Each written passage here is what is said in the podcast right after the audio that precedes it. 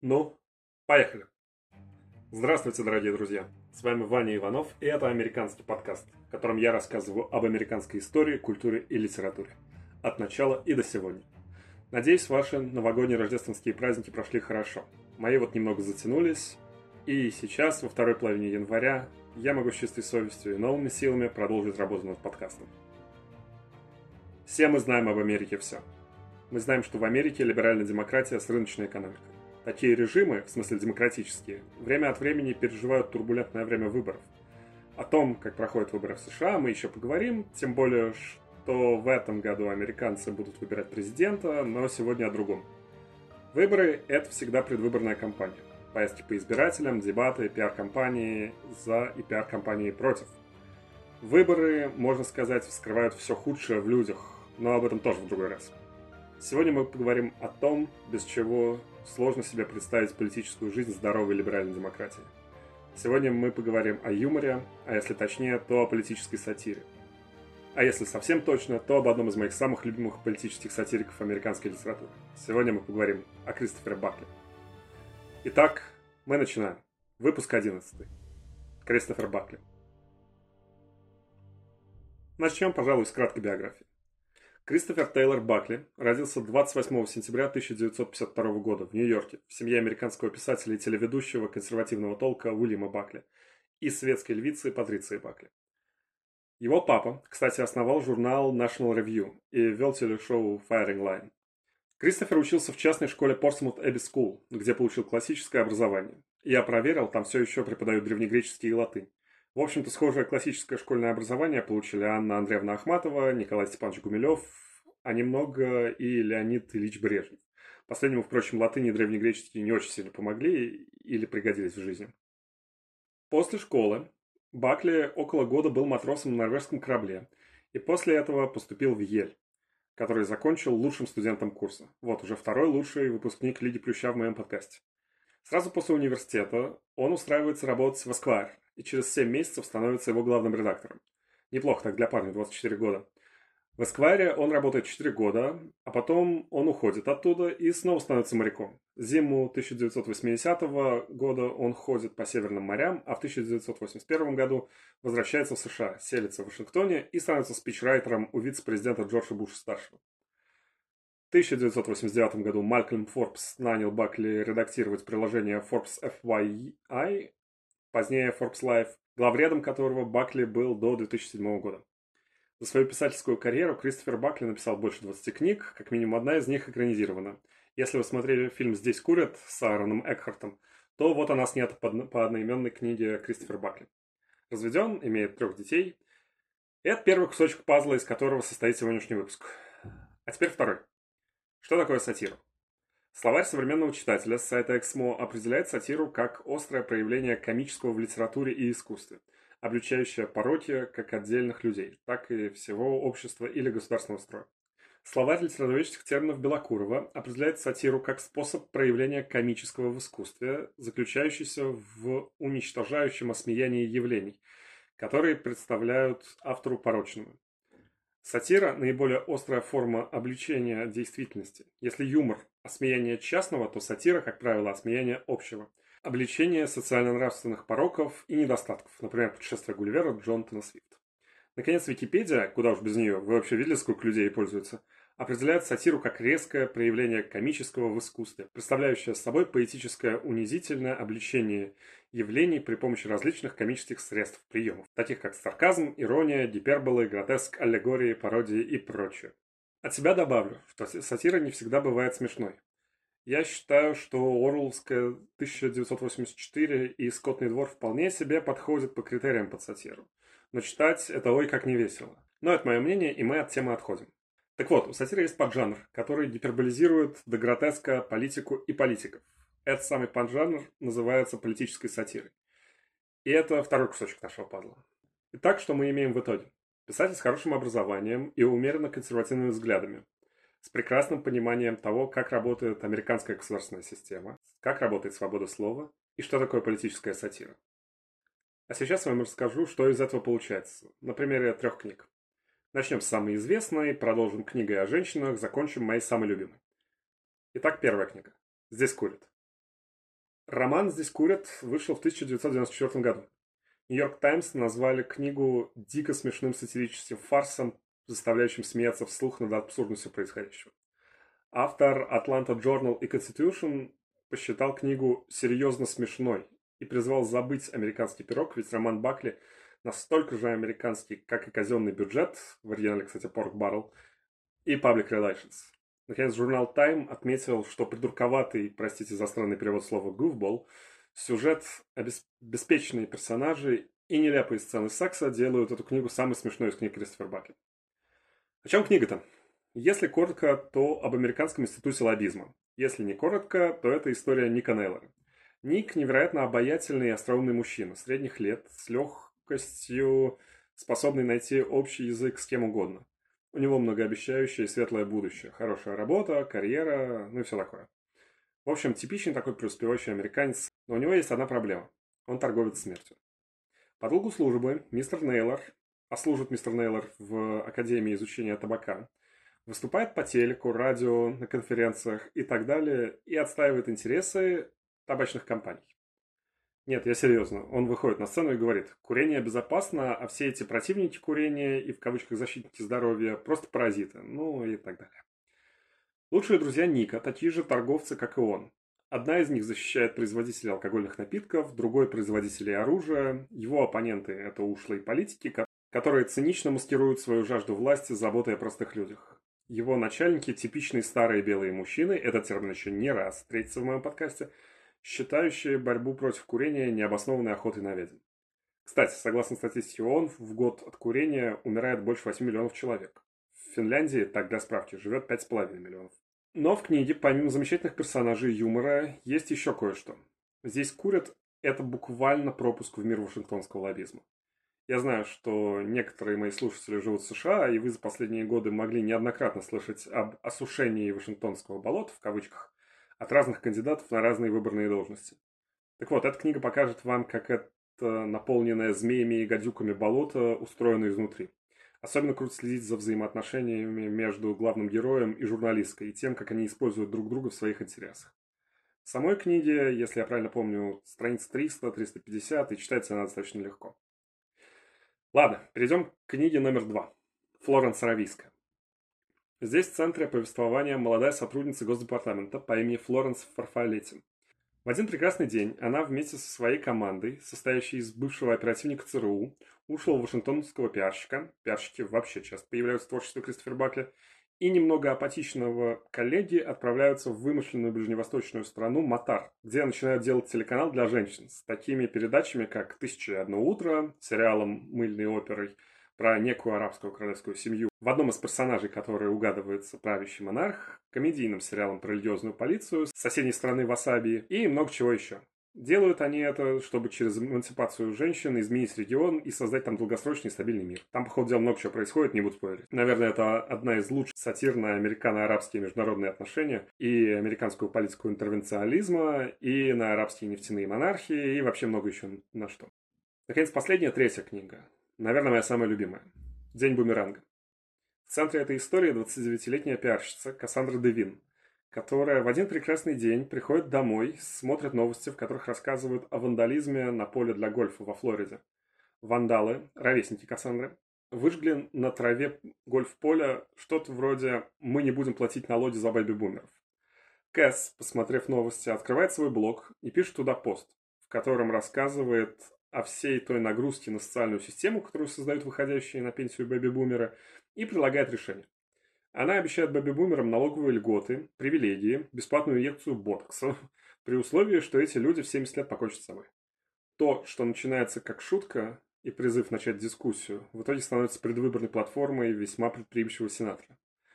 В 2007 году Кристофер Бакли показывал пальцем на американскую политику и говорил, смотрите, здесь самая безумная идея может стать залогом победы в президентской гонке. Вот как знал. Короче, Кристофер Бакли крутой писатель. Мне он очень нравится. Я его всем советую. Если моих слов недостаточно, то давайте я его просто почитаю. Флоренс Равийская. Официальная резиденция его превосходительства принца Бавада бен Румала Аль-Хамуджа, посла королевства Васаби в Соединенных Штатах Америки, занималась солидный жилой комплекс стоимостью 18 миллионов долларов на берегу бурной реки Потамак. в нескольких милях вверх по течению от Вашингтона округ Колумбия. Эмблема на главных воротах этого роскошного комплекса представляет собой герб королевского дома Хамуджа, выполненный в ярком сусальном золоте, финиковая пальма, полумесяц и ятаган, витающий над чьей-то головой. При ближайшем рассмотрении становится заметно, что вид у этой головы не очень довольный. Причиной тому, несомненно, является факт ее отсечения вышеупомянутым ятаганом.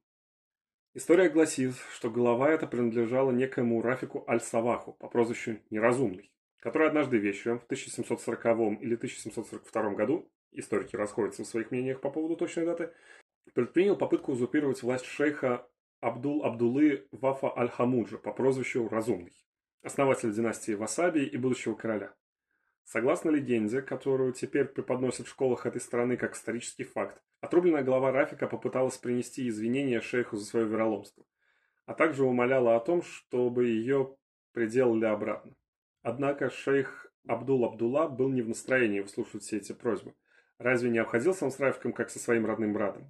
Короче, шейх приказал набить все еще бормочущий рот верблюжим пометом и выбросить голову на сиденье гиеном, каковы обитают в этой пустыне. Это событие ежегодно отмечается в день вероловства Рафика. Взрослые граждане мужского пола в этот день должны держать на языке небольшой шарик из верблюжьего помета который является символом королевской власти и напоминанием о горькой участи тех, кто рискнет на нее покуситься.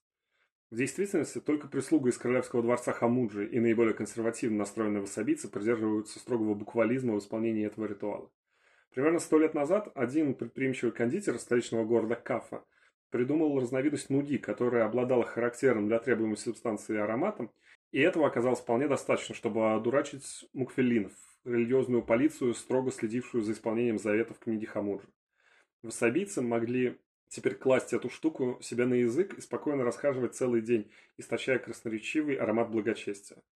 Но, увы, обман был раскрыт, и несчастный кондитер потерял не только лицензию на производство сладостей, но также язык, кисть правой руки и ступню левой ноги. Король Талула, зайдя на трон в 1974 году, издал указ, разрешающий обходиться вполне символическим кусочком помета. Это вызвало раздражение всех васабистских мул и мукфелинов, однако взрослое мужское население королевства облегченно вздохнуло. Сразу после полуночи, прохладную осеннюю ночь на 28 сентября, ворота с королевской эмблемой распахнулись, и оттуда выехал автомобиль, за рулем которого сидела Назра Аль-Бават, супруга принца Бавада. Этот выезд, несомненно, прошел бы более гладко, если бы у принцессы было чуть больше водительского опыта. Васабийским женщинам, в принципе, не разрешалось садиться за руль. Тем не менее, будучи одновременно предприимчивой и темпераментной, Назра, начиная с подросткового возраста, постоянно упрашивала многочисленных особ мужского пола, включая своего брата Тамсу, посвятить ее в таинство руля, тормозов и газа. Управлять отцовским кадиллаком в пустыне Васабия было не так уж сложно. В Вашингтоне она частенько докучала, то есть попросту давала денег, несговорчивому Халилу, своему шоферу-охраннику и по необходимости секретарю, чтобы тот разрешал ей порулить на некоторых пустынных улицах, а также автостоянках и излюбленных ею торговых центров Нейман Маркус и Сакс Пятая авеню. Постепенно она достигла такой степени мастерства, что почти могла припарковать автомобиль, не ободрав с него практически всю краску, и оставив ее на бамперах соседних машин. Халил тем временем приобрел среди жителей этих районов репутацию водителя не самой высокой квалификации. В эту ночь вождение давалось Назре с особым трудом.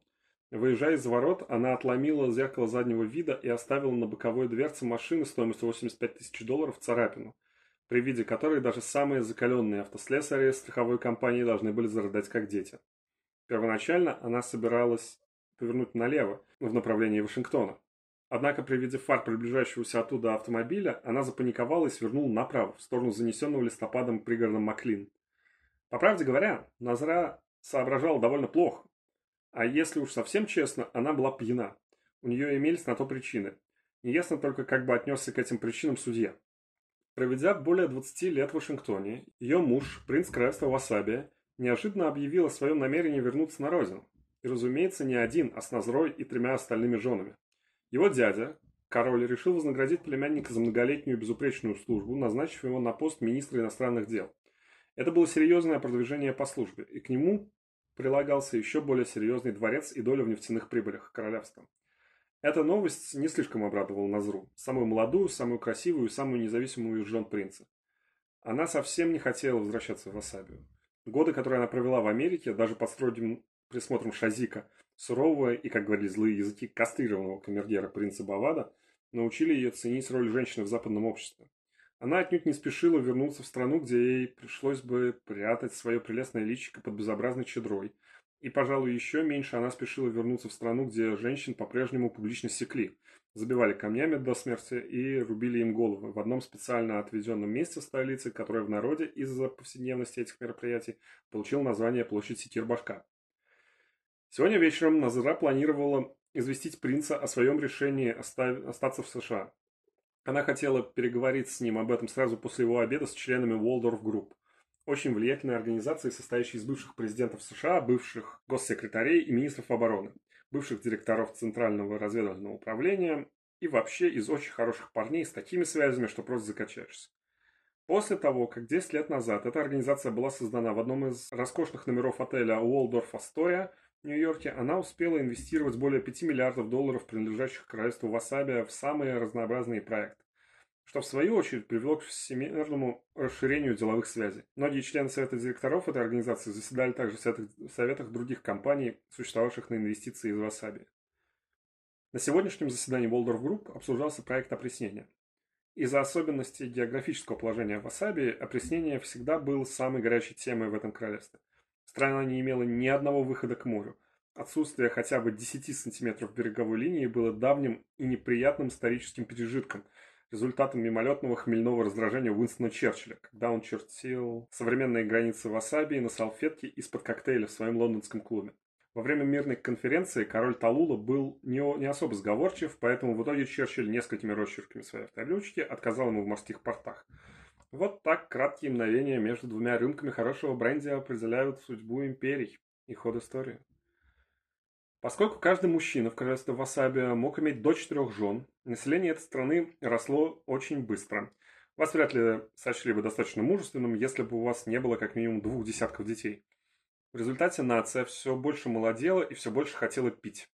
На сегодняшнем заседании Совета принц Бават сообщил собравшимся директорам Уолдорф Групп, которые для него, разумеется, все были самыми дорогими друзьями, о том, что его королевство готово инвестировать 1,2 миллиарда долларов в новый проект этой замечательной организации. Группа, в свою очередь, должна будет нанять опытных теханцев, родственный народ из пустыни, которые построят новые опреснительные сооружения и протянут трубы в высушенные земли Васаби. В самый ответственный момент заседания председатель Совета директоров, один из экс-президентов Соединенных Штатов, должен был изобразить на бумажке некую цифру, и небрежно передвинуть ее принцу Баваду, для которого эта цифра определяла его персональное участие, гораздо более симпатичное слово, чем, скажем, пенки или кусок, в прибылях от этого предприятия. Ритуал с бумажкой обычно проходил вполне гладко. Однако теперь принцу Баваду, строившему лыжный домик площадью 150 тысяч квадратных метров в Джексон-Холл, эта сумма показалась несколько, как бы это сказать, неадекватной. И он воззрился на экс-президент. Вообще-то, они были добрыми друзьями, принц Бават и мистер экс-президент. Последний, когда еще был президентом, не раз гостил в нынешнем лыжном домике Бавада площадью 100 тысяч квадратных метров в Васпене. В обычной ситуации он бы просто перечислил эту цифру и написал на той же бумажке сумму чуть-чуть побольше. Однако на сей раз он этого не сделал. Многие участники группы с некоторых пор сдержанно высказывали недовольство Васаби. Королевство становится все более энергичным если не сказать эксцентричным в своих требованиях. А бизнес есть бизнес, в конце концов. Экс-президент мило улыбнулся Баваду. Тот, слегка нахмурившись, наконец кивнул в знак своего согласия с цифрами на бумаге. Экс-президент просиял и отпустил легкую шутку по поводу того, что с принцем не так-то просто договориться. Вот такой серьезный он бизнесмен. Заседание на этом закончилось, двери открылись, и официанты внесли закуски. И какие закуски. Все-таки это была очень приятная организация, с ней действительно хотелось иметь дело. Никогда еще в области получения прибыли столь многого не достигалось таким небольшим количеством людей. В резиденции принца в это время Назра налила себе из бутылки своего мужа рюмочку французского коньяка 150-летней выдержки. В 11 часов, когда принц все еще не появился, она налила себе вторую рюмочку, затем третью. В 11.40, когда принц наконец вернулся домой, она уже забыла о своих переживаниях. Речь, которую она так тщательно репетировала, прозвучала не совсем убедительно, поскольку была произнесена заплетающимся языком и отличалась не столько красноречием и связанностью, сколько благоуханием замечательного коньяка «Наполеон». Злой как черт принц, которому все еще не давало покоя его неадекватное участие в проекте опреснения, грубо приказал Назре отправляться в свою комнату. Ночной спор между избалованным принцем и его подвыпившей младшей женой вряд ли может послужить образцом салонной беседы. Диалог быстро перешел на повышенные тона и был резко завершен принцем, который, не раздумывая, ответил Назре роскошную пощечину с крепким запахом дорогих сигар. Засим, громогласно проклиная тлетворное влияние Запада, принц, как грозовая туча, умчался в спальню к другой, более покладистой жене.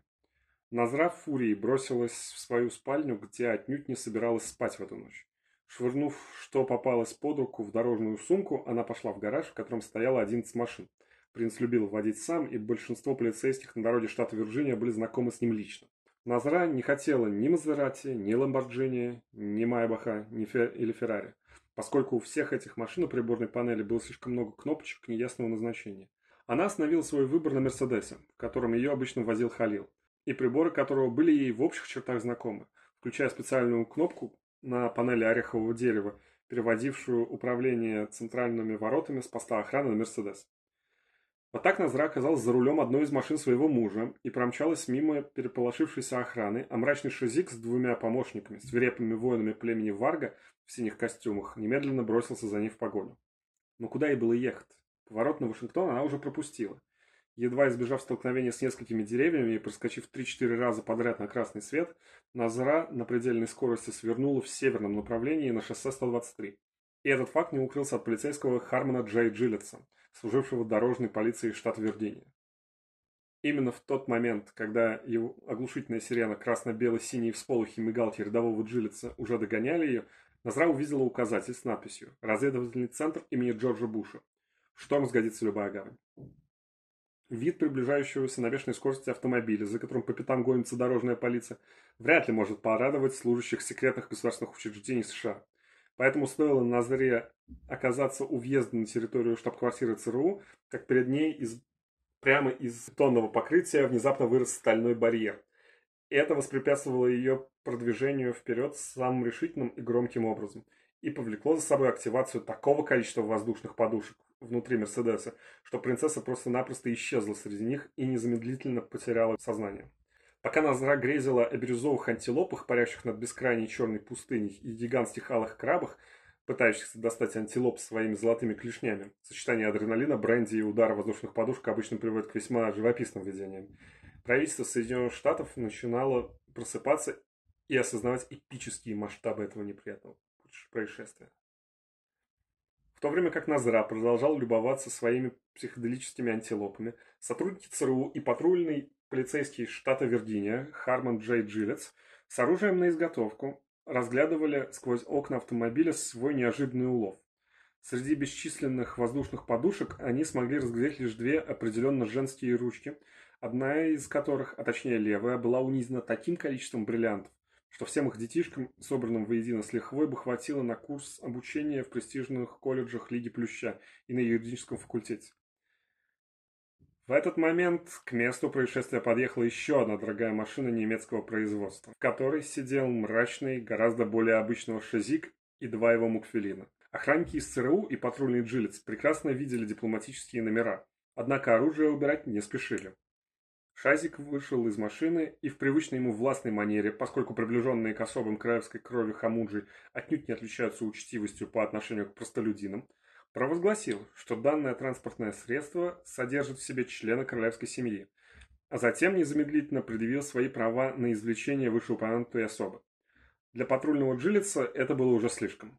Когда он служил в морской пехоте, ему довелось провести несколько месяцев в королевстве Васаби во время одного из спазмов американской интервенционистской политики в этом регионе, в результате чего он просто на дух не переносил васабийцев. Довольно распространенное, кстати, чувство среди тех, кто там побывал. Полгода, проведенные на военно-воздушной базе имени принца Вадума, сформировали в Джилице, не отличавшемся, в общем-то, никакими особыми предубеждениями, стойкую ненависть даже к самому слову васаби. Он обошелся без привычного «сэр», с которым он обращался даже к самым ничтожным из тех, кого ему доводилось останавливать на шоссе. Расправил перед камергером внушительную грудь морского пехотинца в запасе, еще крепче сжал рукоятку своего 9-миллиметрового пистолета системы ГЛОК и громогласно восстановил попранную юрисдикцию суверенного штата Виргиния. Даже генерал Джексон по прозвищу Каменная Стена, принявший во время гражданской войны жестокий бой при первом Булране, совсем недалеко отсюда, вряд ли превосходил патрульного Хармона Джей Джилетса в непреклонности и желании стоять до конца. Охранники ЦРУ тем временем уже понажимали свои хитрые кнопочки, вызывая прикрытие в виде бронетранспортера, готового в случае осложнения ситуации к запуску ракет, а также к тому, чтобы пропустить электрический ток весьма приличного напряжения через детские тела неназванных гостей. Ко всему прочему, был задействован и вертолет со снайперами на борту. А чего мелочиться? Мало ли что. Посреди всего этого хаоса, образовавшегося из бронетранспортера, лопасти вертолета, пистолетов, мужской ругани и выпячивания грудей, галлюцинации на взрыв вдруг закончились, и она пошевелилась внутри своего кокона из первоклассного немецкого полистирола. Протиснувшись между воздушных подушек, она с ужасом уставилась на практически батальную сцену, развернувшуюся прямо за окнами ее автомобиля. А после этого сделала то, что любой сделал бы в подобных обстоятельствах. Она полезла в карман за сотовым телефоном. Флоренс Фарфалетти достаточно долго проработала в Министерстве иностранных дел США и поэтому твердо знала, что если звонок раздается после полуночи, то это А. Вряд ли кто-то ошибся номером, и Б. Ничего хорошего от этого ждать нельзя – Однако, будучи заместителем помощника заместителя госсекретаря по ближневосточным вопросам ЗПЗГСБВВ, она В обязана снять, была снять трубку. «Фарфалете», — сказала она, стараясь, чтобы голос ее звучал как можно более профессионально и бодро, если это вообще возможно посреди первого сна. Несмотря на тот факт, что ее фамилия произносилась вслух уже ровным счетом 32 года, она все равно звучала несколько длинновато. Впрочем, сменив однажды имя, Флоренс понимала, что фамилию ей поменять не удастся. Это убило бы ее деда, который по-прежнему и ничуть не стесняясь гордился своей службой в армии Муссолини в Эфиопии в 1930-х годах. Может быть, после его смерти, ведь ему было уже за 90, или если опять выйдет замуж. А пока ей приходилось смириться с этим генеалогическим нагромождением гласных. Флоренс, Флоренс поборолась с остатками сна, тем не менее она узнала васабийскую манеру произношения звука «с», Голос был молодой, нетерпеливый, испуганный и знакомый. «Назра?» «Да, Флоренс, это я, это Назра». Флоренс щелкнул выключателем лампы и раздраженно поморщилась, посмотрела на часы. «Ну что там еще такое?» С вами был Ваня Иванов и американский подкаст.